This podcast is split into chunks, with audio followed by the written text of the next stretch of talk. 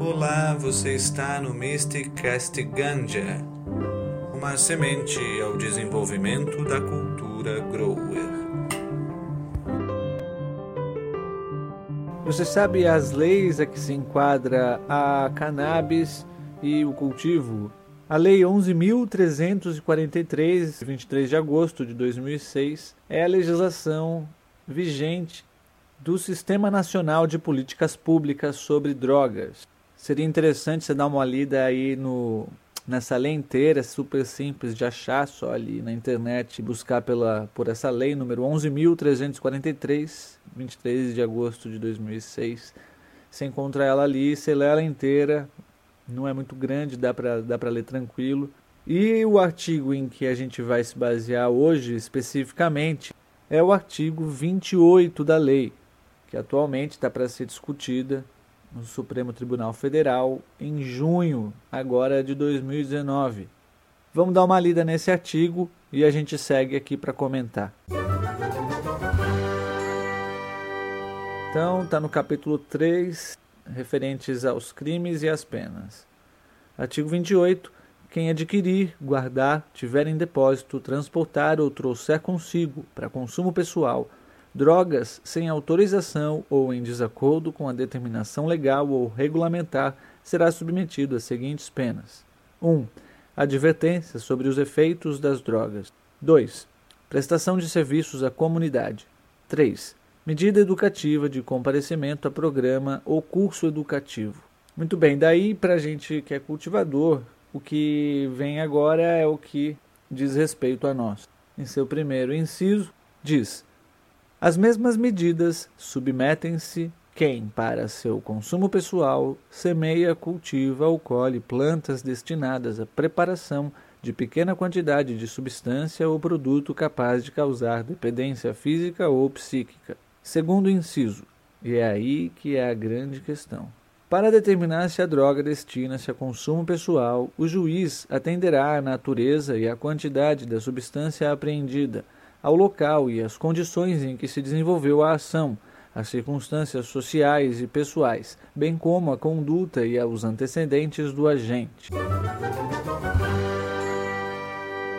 E aí segue, aí segue aí esse artigo, depois você dá uma lida nele inteiro, mas o que, que nós lemos até agora já dá para dar aí um, uns comentários sobre isso, né? Então vamos lá.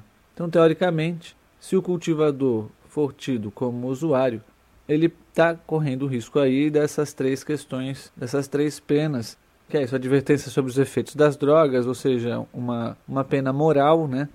Segundo, prestação de serviços à comunidade, que é também moral, tipo, você feriu a sociedade, agora você presta serviço à sociedade, sendo que você não feriu a sociedade. Então, tá, continua. E o terceiro, que é essa coisa de medida educativa, de comparecimento a programas ou curso educativo. Quer dizer, é tudo moral, né? Quer dizer, ou seja, com certeza é uma coisa que entra no cunho privado. E aí que é a questão, porque assim, vamos pensar que se que a, o grande problema disso é que não tem uma quantidade específica para ser enquadrado como porte ou como tráfico, como usuário, como tráfico, né? Então, assim, isso vai depender. Quem vai fazer essa análise vai ser, a princípio, o delegado. Mas, assim, esse é o risco aqui. Vamos dar uma lida de novo, quer ver? O inciso segundo aqui, que para determinar se a droga destina-se ao consumo pessoal ou tráfico, é, o juiz atenderá a natureza e a quantidade da substância apreendida. Mas qual quantidade? Tem que é a questão. o local e as condições em que se desenvolveu a ação. Ou seja, vamos dizer que é, é, são 20 plantas numa casa de classe média alta, de classe alta, numa grande capital brasileira. É, e daí também tem um outro caso de uma planta numa comunidade, numa região periférica de uma grande metrópole. Então, você acha que as 20 plantas da, de alta classe e, e contra uma planta da, da periferia, qual você acha que vai ser a leitura do juiz ou do delegado nesse caso aí, né? Quer dizer, para onde você acha que vai estourar a corda? Para que lado? Quando você deixa para análise subjetiva de alguém, pronto, quer dizer, já daí é um risco muito grande. Então, uma das questões é isso, determinar uma quantidade fixa para que se determine justamente a diferenciação do usuário, do traficante.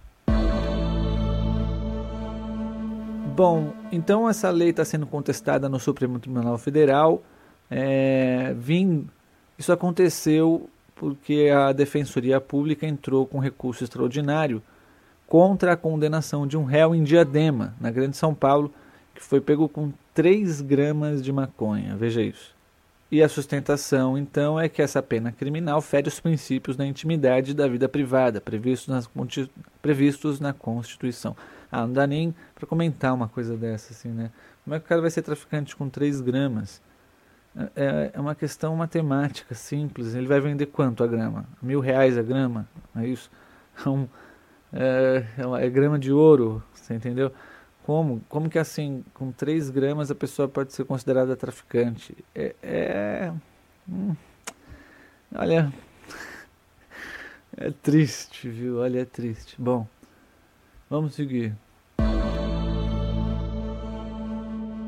Então, o que está sendo discutido aí, a questão desse artigo 28 para descriminalizar o porte de entorpecentes, que daí não seria mais uma ação penal, não teria mais essa ação penal contra o usuário.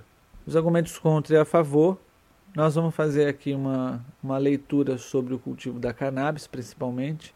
E assim, o primeiro, o primeiro argumento contra é que a droga não prejudica só quem consome, mas também as pessoas ao redor. Esse é um assunto extremamente controverso e depende da abordagem e do tipo de droga que a gente está falando aqui. Porque se for assim, o álcool muito mais responsável por prejudicar pessoas ao redor, né? do que a cannabis, por exemplo. Mas é controverso e entra de em choque da, do argumento a favor da que, que essa legislação então fere sim o princípio da privacidade, já que o consumo, consumo de drogas não, não causa danos a terceiros e é uma opção pessoal, de cunho íntimo, e que o Estado não pode meter o bedelho. Outra, a segunda argumentação contra é a liberação, que a liberação pode causar o aumento do número de usuários e do índice de pessoas com transtornos mentais. Muito bem, isso é, uma, é um argumento que pode ser contestado facilmente em vários países em que a descriminalização já aconteceu, já houve essa estatística e após a descriminalização não houve um aumento no número do consumo, muito pelo contrário. Mas esse é um argumento fácil de ver, é só pegar um levantamento de todos os países que descriminalizaram ou legalizaram. De qualquer maneira, o argumento a favor, que bate direto nesse, é a questão da lei da isonomia, que para mim é uma das é um dos argumentos mais consistentes que se tem. Ou seja, é tratar coisas semelhantes de forma desigual, como por exemplo o álcool e a maconha. É aquela coisa da a minha droga pode, mas a tua, né, não. Outra questão do argumento contra, que daí eu acho que não faz o menor sentido, mas né, que é definir que eles dizem que a quantidade não pode ser a questão de, do enquadramento, porque o criminoso pode transportar quantidades pequenas. Mas é assim, né? Aquela coisa. Atira primeiro e depois você vê se acertou o alvo ou o inocente. É isso, né? É isso.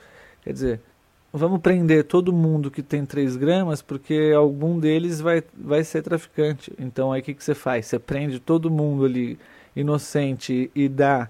Você prende um bando de gente que não tem nenhum poder de destruição na sociedade e coloca elas na cadeia ou em alguma e aí sim as, as transforma em potencial perigo para a sociedade na sequência. Né? Ou seja, é claro, aí seria mais uma questão de inteligência policial, ou seja, verificaria sim que é detectar de outras formas o traficante de verdade, ao invés de ficar lotando, superlotando as cadeias e tudo, tudo, no fundo, no fundo, por uma questão moral. processo vai continuar por enquanto até ele ser paralisado. Os juízes que já tinham votado, eram, são, três juízes já votaram, entre eles o Luiz Roberto Barroso e o Luiz Edson Fachin, e ambos disseram ser a favor da descriminalização apenas da maconha. O relator do caso, Gilmar Mendes, se posicionou de forma mais abrangente ainda pela inconstitucionalidade da lei em relação a todas as drogas, uma visão mais abrangente, não apenas para a maconha. Luiz Roberto Barroso sugeriu o porte de até 25 gramas da maconha como parâmetro para configurar o uso pessoal. É assim, o que está sendo discutido mesmo é a descriminalização e não a legalização, né, que são diferentes, porque né, o que está sendo discutido significa apenas que vai deixar que o porte vai deixar de ser punido no âmbito penal. Não vai ser, você não vai ter mais que lá cumprir aquelas três penas que a gente leu do artigo, aquelas três penas moralistas. Já quando, já se a gente estivesse falando da, legalização de fato, aí sim seria o ideal, porque significa então que o ato passa a ser permitido e pode ser então regulamentado por lei que vai estipular regras e condições para a prática, muito melhor que isso. Né?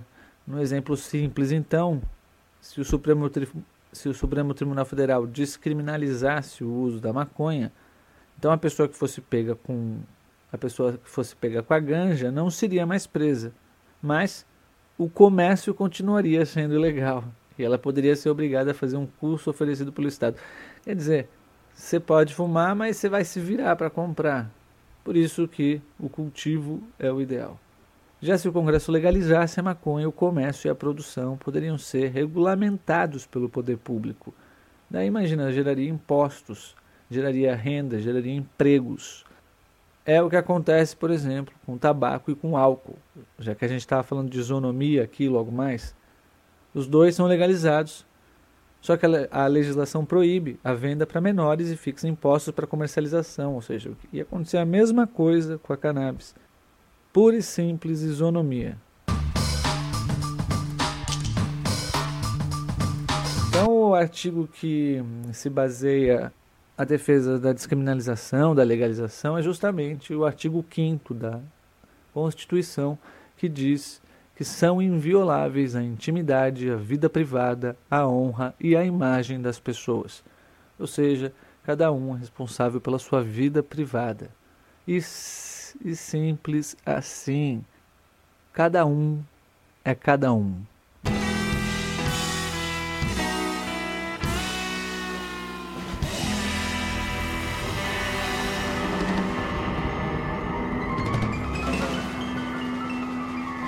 bem, então vamos ficar ligado, esperto aí e acompanhar em junho, provavelmente, a continuação, que agora é a vez de Alexandre de Moraes de se posicionar com relação ao tema do ao tema da descriminalização